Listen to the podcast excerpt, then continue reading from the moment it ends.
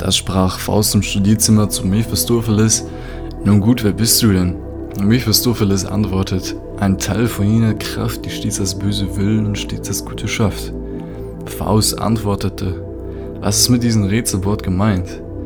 Mephistopheles antwortet, ich bin der Geist, der stets verneint, und das mit Recht, denn alles, was es steht, ist wert, dass es zugrunde geht. Drum besser wäre es, dass nichts entstünde, so ist denn alles, was ihr Sünde, Zerstörung, kurz das Böse nennt, mein eigentliches Element.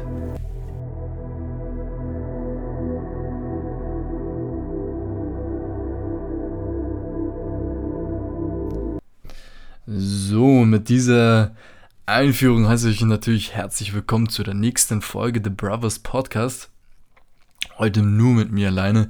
Äh, kurze Vorstellung, ich bin Jason Fairbrother, studiere derzeit Psychologie und ich möchte euch heute ein bisschen was über den Archetypen des Schattens in der jungianischen Psychoanalyse, Allgemeinpsychologie erzählen.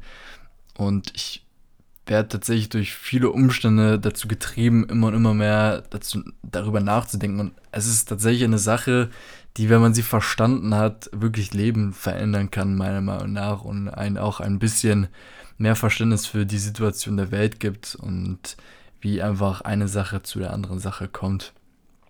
Also ihr müsst euch vorstellen, um aber mal direkt in das Thema des Schattens einzusteigen, was ist eigentlich der Schatten, ja? Und die Jungianer würden jetzt einfach sagen, der Schatten ist sozusagen die konträre Seite des Ichs. Das bedeutet, der Schatten ist da, wo das Ich sein sozusagen Schatten hat. Also wenn ihr euch jetzt vorstellt, ihr läuft lang, müsst, könnt ihr euch das so bildlich vorstellen, äh, vorstellen, dass ja, wenn die Sonne auf euch scheint, ihr auch einen Schatten hinter euch hinterlässt. Und die Konträrseite bedeutet, dass es sozusagen entgegengesetzt zum Ich steht. Also im Ich habt ihr sozusagen alle Qualitäten, die euch bewusst sind, die ihr auch, über die ihr teilweise Bescheid weiß. Und der Schatten ist halt die Seite, die konträre Seite, wo ihr wirklich keinen blassen Schimmer habt. Das liegt im Unterbewusstsein, da sind Qualitäten, Eigenschaften verborgen, von denen ihr wahrscheinlich überhaupt keine Ahnung habt. Die trifft ihr dann vielleicht im Traum an. Der symbolisiert durch Traumfiguren, vielleicht ein Verfolger, ja, ein Schattenaspekt, der euch verfolgt und der euch nicht loslassen wird. Oder vielleicht auch eine Person, die euch im Traum was Neues zeigt, was Neues zeigt über euch selbst, worüber ihr keine Ahnung hattet. So, deswegen wirklich Träume, wunderschöne Sache. Ähm, ich habe mir ein Habit created, falls ihr es, ähm, falls ihr einen Tipp annehmen wollt, kauft euch irgendwie ein Notizbuch oder so und wenn ihr Träume habt, schreibt sie herein. Ist auch richtig lustig, die mal wieder anzugucken. Nach einem halben Jahr oder so und ihr euch so fragt, what the fuck, habe ich da eigentlich geträumt? so, um der ganzen Sache noch mehr Erklärung zu geben, müsst ihr euch vorstellen, okay, wie entsteht überhaupt so ein Schatten? Ihr müsst euch vorstellen, wenn, als ihr geboren worden seid, wart ihr halt in so einer, würde ich jetzt einfach mal sagen, unschuldigen Ganzheit. Das heißt, ihr wurdet geboren, habt eine genetische Ausstattung gekriegt, die euch äh, charakterlich äh, und persönlichkeitsmäßig einfach äh, so vor, äh, wie nennt man das, disponiert hat, also einfach vorgeprägt hat. Vielleicht wart ihr impulsiv, gekoppelt mit einem gesunden, vielleicht ein bisschen mehr äh, gesellschaftlich ja, bewerteten äh, Überegoismus, so, oder ihr hattet einfach die Tendenz, Sachen zu nehmen und die gegen die Wand zu schmeißen, so, ja, oder ihr wart vielleicht super lieb und ja, könnt euch mal einfach ein Beispiel nehmen. So, jetzt kommen natürlich soziale Einflüsse von außen auf das Kind zu, weil wir sind natürlich eine Gesellschaft. Eine Gesellschaft muss irgendwie funktionieren. Und eine Sache, weswegen die Gesellschaft dann funktioniert, sind natürlich die Funktion der Normen, Regeln und der Moral zum Beispiel. So, die kommen natürlich jetzt als gesellschaftlich sozialer Einfluss auf das Kind hinzu und das Kind muss sich irgendwie anpassen. Hierbei ist die interessante Sache, dass äh, das auch natürlich differenziert werden muss. In der Familie kann vielleicht ein anderes Regelverhältnis oder Moralverhältnis einfach vorhanden sein als in der Gesellschaft zum Beispiel. Ähm, oder allgemein kulturell. Also da muss man nochmal unterscheiden, da gibt es verschiedene Schichten. Ihr müsst aber, aber ich würde trotzdem sagen, dass Deutsche zum Beispiel ein gemeinsames Repertoire an, an, an einfach Grundverhaltensregeln teilen und die kriegt dann auch, ich würde jetzt einfach mal sagen, das 0815 zivilisierte Kind natürlich auch als Einfluss mit in die Kindheit mit rein. So, und das Kind muss sich adaptieren. Was passiert aber, wenn das Kind Charaktereigenschaften hat, die dem Moral, Norm, Verhaltensrepertoire, was auf das Kind als Einfluss zukommt, entgegengesetzt ist? Da ist das Kind nämlich in einer ganz prekären, komischen Spannungslage. Und da das Kind ja keine Ahnung hat und erst seine Erfahrung machen muss und natürlich mit seiner unschuldigen Ganzheit abhängig auf die Welt gekommen ist, weil als kleines Kind seid ihr einfach angewiesen auf, auf Vater, auf Mutter und ihr müsst eigentlich tun, was die euch sagen. Ihr müsst tun, was die euch sagen, weil kein Kind ist noch so stark am Anfang des ersten Jahres zu sagen, okay, ich weiß jetzt, äh, ich kann mich auch unabhängig, kann ich weiterleben, es geht aber nicht. Das Kind ist äh, unterentwickelt, also sozusagen noch äh, ne, körperlich und muss erstmal in die Unabhängigkeit reinkommen, muss erstmal das Bewusstsein auch dafür erschaffen, äh, so was. So, also muss sich das Kind adaptieren. So, wenn die Familienregel natürlich ist oder die gesellschaftliche Regel ist, äh, Egoismus ist schlecht zum Beispiel oder Impulsivität ist schlecht oder es ist schlecht, was an die Wand zu werfen, dann hat das Kind natürlich ein Problem weil das Kind lebt eine Sache aus, die aber nicht gern gesehen wird und weil das Kind sich anpassen muss, weil es von der Liebe abhängig ist, von den Eltern abhängig ist, muss es sich anpassen. Was passiert also mit dieser Eigenschaft des Egoismus, der Impulsivität oder der Präferenz, Dinge an die Wand zu schmeißen? Die wird verdrängt, so, weil das Kind einfach keine andere Möglichkeit hatte oder keine andere Chance. Nicht genügend über nachdenken kann, weil es einfach noch nicht die Fähigkeit dazu hat. So, und hier würde dann zum Beispiel die jungsche Psychologie reinkommen und sagen, da fängt der Schatten an. Ja, es sind alles Eigenschaften, Qualitäten, Charaktermerkmale, die, wenn wir jetzt so familienmäßig oder vor allem auch gesellschaftmäßig ähm, angucken, unschön sind, weil unmoralisch, weil gegen die Norm sprechend, weil einfach dissonant unschön, also dissonant für, für das Kind, weil es halt gemerkt hat, kognitiv, emotional äh, ist es nicht gut, was ich hier mache, so, es ist unschön. Also könnt ihr euch vorstellen, hier haben wir schon eine sehr, sehr unglaublich wichtige Definition des Schattens. Im Schatten liegen irgendwie alle Merkmale, die von der Welt nicht so wirklich als toll erachtet werden, die sind irgendwie so ein bisschen konträr gegen gesellschaftliche Meinung, gegen gesellschaftliche Vorstellungen, wie man sich denn verhalten hat im sozialen Bereich, im persönlichen Bereich oder sonst was. Ihr werdet ja mit Vorstellungen bombardiert, ihr werdet ja mit Moralkodexen bombardiert wie sonst was. Und das ist natürlich verständlich, weil die Gesellschaft muss irgendwie funktionieren. Und äh, das ist tatsächlich, was wir, vielleicht komme ich später noch dazu, aber das ist tatsächlich eine unglaublich große Potenzial für eine philosophische äh, Diskussionsfrage, dass nämlich die Gesellschaft, die Gesellschaft muss ja einerseits funktionieren, aber bringt uns Menschen eigentlich von dem ab, wer wir eigentlich sind. So, was natürlich jetzt wichtig ist, ist, wenn wir eine Sache in uns selbst nicht akzeptieren, wie wollen wir sie denn bei den anderen akzeptieren? Also wenn jetzt, äh, das ist ganz wichtig, also wirklich nochmal, wie soll ich eine Sache in mir selbst, äh, wie soll ich eine Sache im Außen akzeptieren, wenn ich sie mir selbst nicht erlaube im Inneren? So, für mich ist das beste Beispiel immer Donald Trump. Ja? Zum Beispiel Donald Trump ist so sehr, äh, sehr große Projektionsfläche, meiner Meinung nach, was dem Schatten angeht und das jetzt nicht bewertet gemeint, sondern Donald Trump zeichnet so Charaktereigenschaften aus wie boah, Egoismus, Impulsivität, denkt vielleicht nicht viel nach, äh, obwohl man es nicht weiß. Ich es nicht weiß, wir es nicht wissen, weil wir nicht mit ihnen gesprochen haben. Aber solche Sachen zum Beispiel. Ja?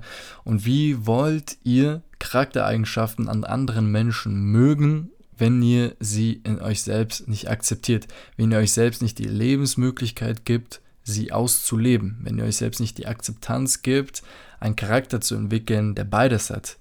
Fromm hat in der Kunst des Lebens über Grundmotivation des Menschen gesprochen, seine Getrenntheit zu überwinden. Also von wegen, wenn ihr euch das jetzt einmal biologisch anguckt, ihr wurde von Mutter groß geworden und ihr wart ja eigentlich von Anfang an des Lebens eins mit eurer Mutter. Also ihr wart eins, ein Körper, so, ihr kommt aus eurer Mutter. Es war ein Paradieszustand, würde man das nennen. Da gibt es auch viel Symbolik dann zu Adam und Eva. Und dann wurdet ihr getrennt. Ihr wurdet Stunde getrennt, auf einmal wart ihr da allein da. So. Und das ist natürlich ein großer Schock und bringt ein Trennungsgefühl hervor. Dann trennt ihr euch ja sozusagen von der Realität. So, wenn ihr euch das metaphorisch jetzt vorstellt, wenn ihr euch selbst nicht die Erlaubnis gibt, auch die Fähigkeit, weil sie einfach im Leben vorhanden ist, weil sie zum Leben dazugehört, die Fähigkeit des Egoismus auszuentwickeln, euch selbst zu erlauben. Das bedeutet nicht, dass ihr jetzt rausgeht und der egoistische Mensch seid oder sonst was, sondern dass ihr die Fähigkeit auch dazu habt, dass ihr den Teil der Realität akzeptiert und auch anerkennt, weil er einfach existiert und weil er Part dieser Realität ist, dass ihr diesen nicht ablehnt.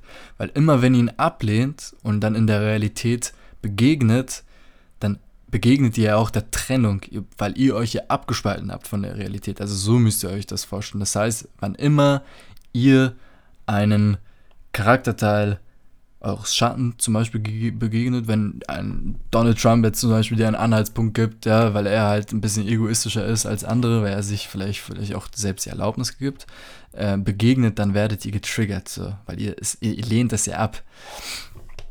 So, und hier gibt es mehrere Optionen, was auch letztendlich die Lösung dieses ganzen Dilemmas ist, diesen Schatten auch wieder zu akzeptieren. Carl Gustav Jung hat mal gesagt, alles, was uns beim anderen stört, führt uns zu tieferer Selbsterkenntnis. So, was bedeutet es?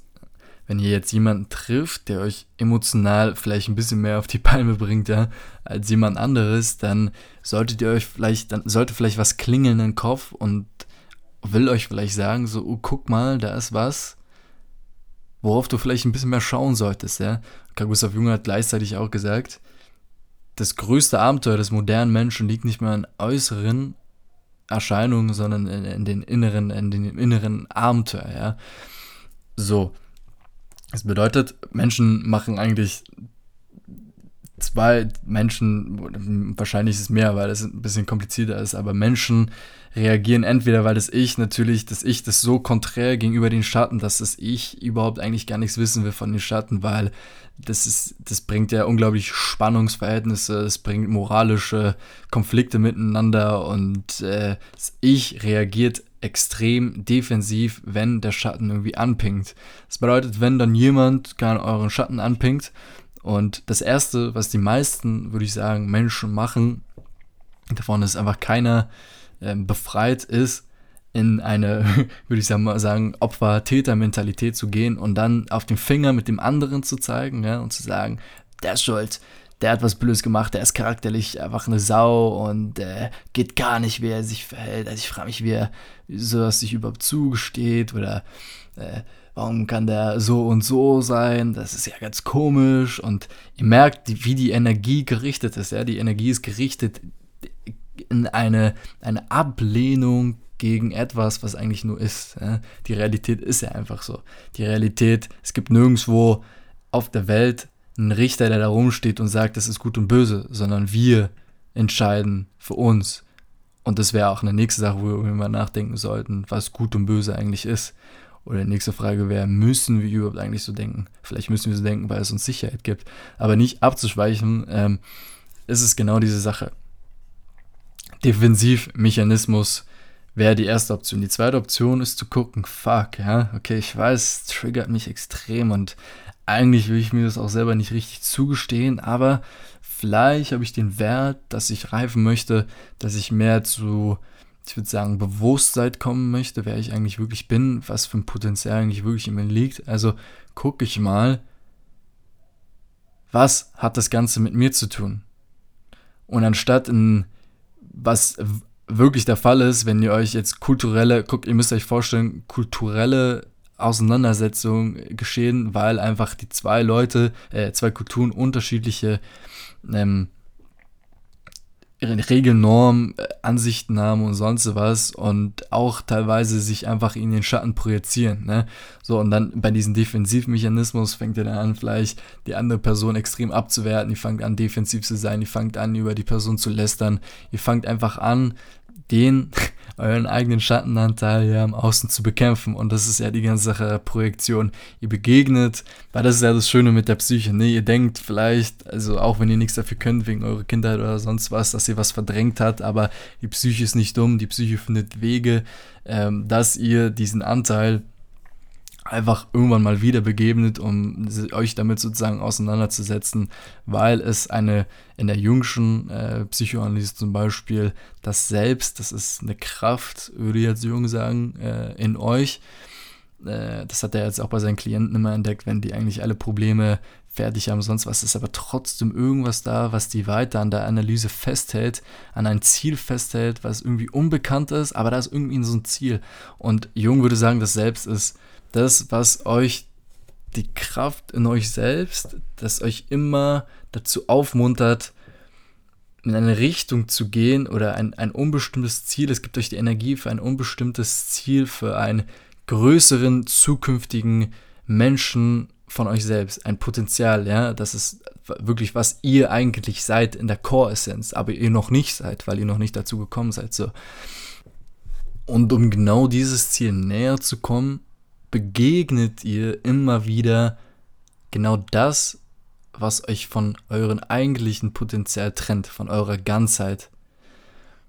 So, Menschen fangen an, das fangen dann an, das zu bekämpfen. Daraus entstehen Streitereien, nicht nur im persönlichen, sozialen Umfeld, sondern laut der Theorie auch international und ähm, hat wahrscheinlich auch schon sehr oft zu Kriegen geführt, sonst was, weil ähm, es erfordert schon Mut, in die eigene Psyche zu gucken und das ist ja eigentlich das, wovor sich die meisten Menschen fürchten und sich dann zum Beispiel mit Drogen, Netflix oder Sex oder was weiß ich was ablenken. Die zweite Variante wäre vielleicht einfach den Wert schon in sich zu spüren, der Reife und sich damit mal auseinanderzusetzen. Okay, habe ich vielleicht was damit zu tun? Ja? Warum ärgert mich diese Person eigentlich? Lebt diese Person vielleicht etwas aus, was ich mir selbst nicht zugestehe?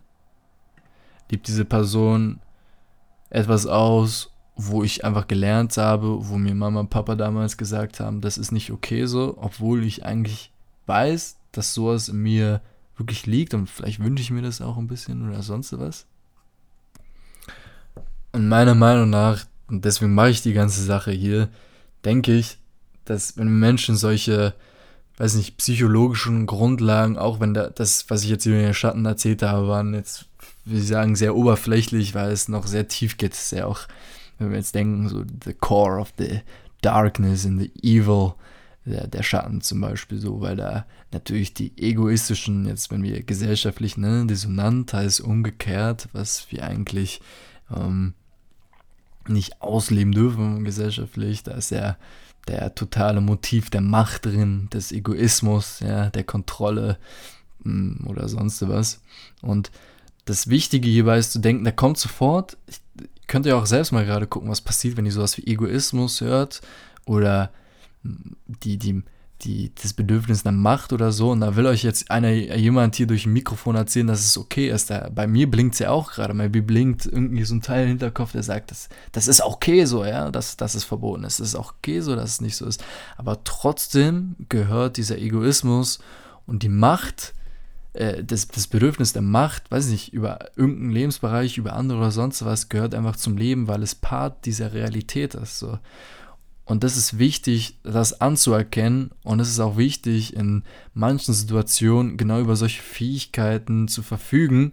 Und glaubt mir, auch wenn ihr denkt, dass ihr die heiligen äh, Holy Saint Maria seid, ihr seid es nicht, weil euer Ich, oder gesagt, dieser Schatten, ist ja nicht vergessen. So. Und ihr müsst euch vorstellen, dieser Schatten existiert neben dem Ich wie ein Geheimdienst, unabhängig vom, vom Staatsoberhaupt. Ja? Der Staatsoberhaupt hat keine, äh, keine Einsicht in diesen Geheimdienst, weil dieser Geheimdienst tut, was er will und dieser Geheimdienst ist euer Schatten. Und ob ihr es wissen wollt oder nicht, ihr agiert schattenhaft manchmal wisst ihr das, ja, und dann vergisst ihr es, äh, verdrängt es absichtlich, weil in einem moralischen Konflikt, wenn euer Ich darüber nachdenken würde, würde euer Ich wahrscheinlich äh, diesen, diesen Schatten zertrümmern im moralischen Konflikt, aber das ist höchst gefährlich und blub. Und ihr macht es und eigentlich wisst ihr davon, aber ihr vergisst gerne davon. Wenn andere jetzt euch zum Beispiel erwischen, ja, in einem Schattenverhalten, würdet ihr euch extrem schämen dafür. Das ist zum Beispiel ein anderer Indikator, um herauszufinden, ob ihr gerade irgendwie euren Schatten begegnet seid. Warum schämt ihr euch eigentlich dafür? Was für eine Moral oder Regel ist dahinter, die euch sagt, Jason, wenn du oder, oder ihr, ja, ihr Zuhörer, wenn ihr jetzt egoistisch seid und eigentlich nur was für euch beanspruchen wollt, was auch zu euren Repertoire von Lebensinstinkten und Lebensüberlebungsmechanismen dazugehört. Ja? Wenn man euch so erwischen würde, kam, würde die Scham kam, Scham, Scham kämen, äh, kommen. Und das ist höchst interessant. Und was ich eigentlich sagen will, ist, dass Menschen, wenn sie über solche Kleinigkeiten nachdenken würden, sich sehr viel ersparen würden. Die würden sich nicht nur selber was Gutes tun, sondern auch ein bisschen dazu beitragen, dass, dass die Welt vielleicht ein bisschen harmonischer ist, obwohl man sich auch angucken muss, warum man vielleicht die ganze Zeit eine harmonische Welt haben muss und sowas. Aber letztendlich geht es ja darum, dass wir Menschen hier auf der Erde sind. Wir Menschen sind aus einem, auf, aus einem bestimmten Grund aus dieser Erde. Mein, meiner Meinung nach ist es, dass wir höchste Bewusstheit über uns selbst erlangen sollen. So, und wenn wir uns jetzt nochmal die Einleitung angucken von vornherein, Mephisto und Faust, dann das ist meiner Meinung nach ein brillantes Werk von Goethe damals gewesen, auch wenn wir alle, also ich habe es damals auch nicht gern gelesen, heute habe ich ein bisschen anderen Blick darüber, weil ich auch weiß, um was es auch geht, gerade dass diese vor allem so mythologischen, vielleicht auch philosophischen so, so Lektüre, sonst was, was wir früher immer ins Gehirn geprügelt äh, gekriegt haben, mehr auch einfache Seelengeschichten sind. Das sind Geschichten, die euch was sagen möchten und Faust und Mephistopheles zum Beispiel. Faust war ja in der Geschichte am Anfang der übelste Intellektuelle, der war der Professor, der war der Rationale, der hatte, der hat alles Sinnliche, Emotionale von sich abgelehnt, der wollte keinen Spaß haben. Was ist passiert? Er ist in eine Depression gekommen. Gustav Jung hat auch gesagt, wenn dir die Depression begegnet, ja, die ist wie ein Engel, der dich runterdrücken möchte. Aber die Symbolik des Engels sagt dir was aus. Und er hat so ein schönes Zitat ähm, das so ungefähr beschreibt, äh, Depression don't shoo away. She's like a black woman. Offer a seat, offer a cup of tea and listen what she has to say. Und das ist interessant, weil wenn Menschen zu viel unterdrücken, Schatten, ja, dann kommt es und holt dich ein. Da haben wir den Exorzismus. Da kommt der böse Geist, der dich überfällt. So was zum Beispiel. So Faust war wie gesagt, intellektuell, nicht an Sinnigen begeistert, äh, rational.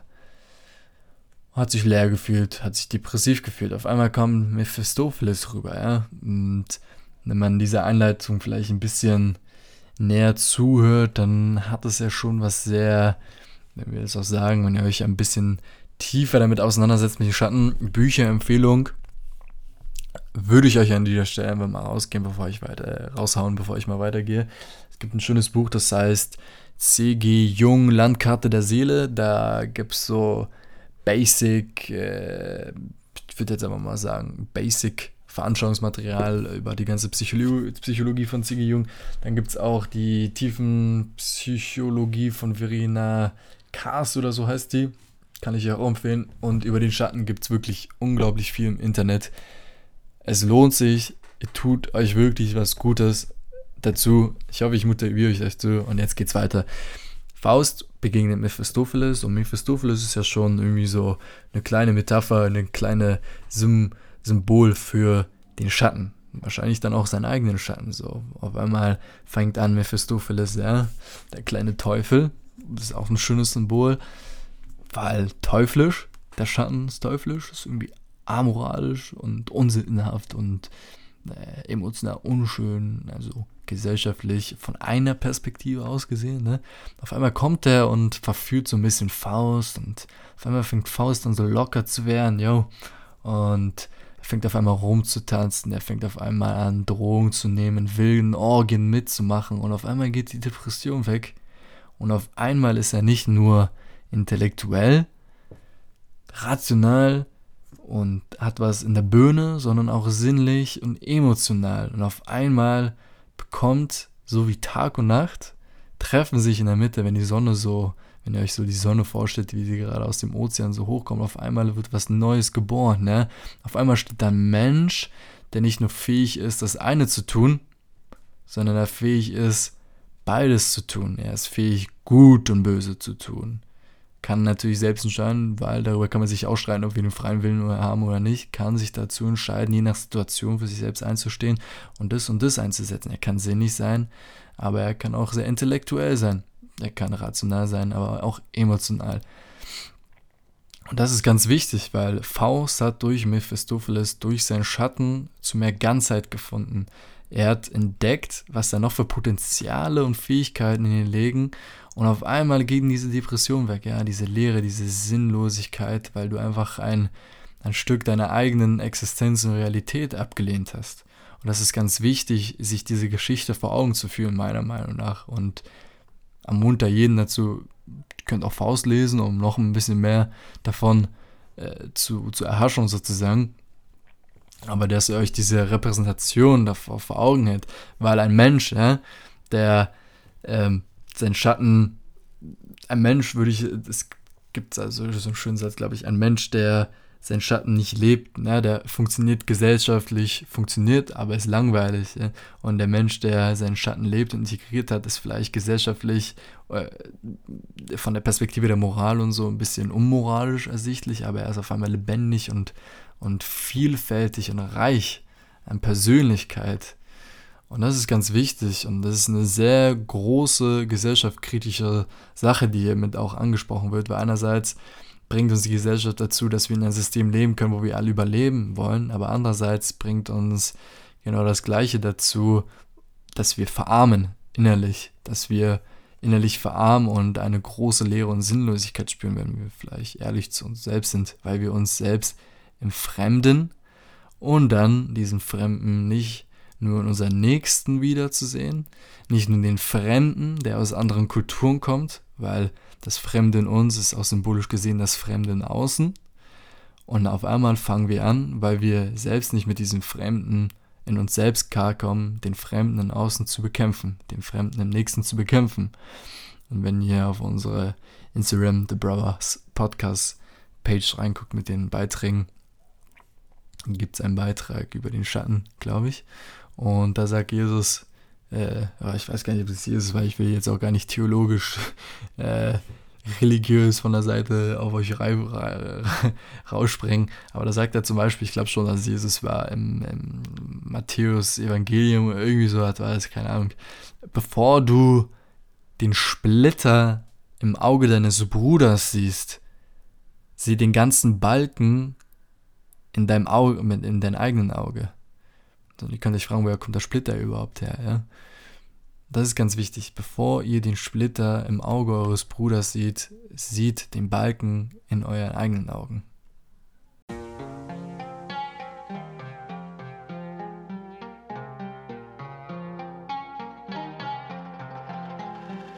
So, das ist das Ende dieses meiner Meinung nach sehr wichtigen Themas. Und wenn du bis hierher zugehört hast, freue ich mich natürlich sehr. Ich hoffe, du findest im Buch Empfehlungen weitere Inspirationen Anstöße der Schatten der jungianischen Psychologie. Du darfst dich natürlich auch auf weitere Folgen freuen. Wir würden uns freuen, wenn du ein Follow da lässt oder mal auf unsere Instagram The Brothers Podcast Seite kommst, wo wir spannende Beiträge zu verschiedenen äh, Themen, würde ich jetzt aber mal sagen, schreiben. Und ja, setz dich mit deinen Schatten auseinander und du wirst Schätze finden, von denen du nie geglaubt hättest, dass sie in dir existieren.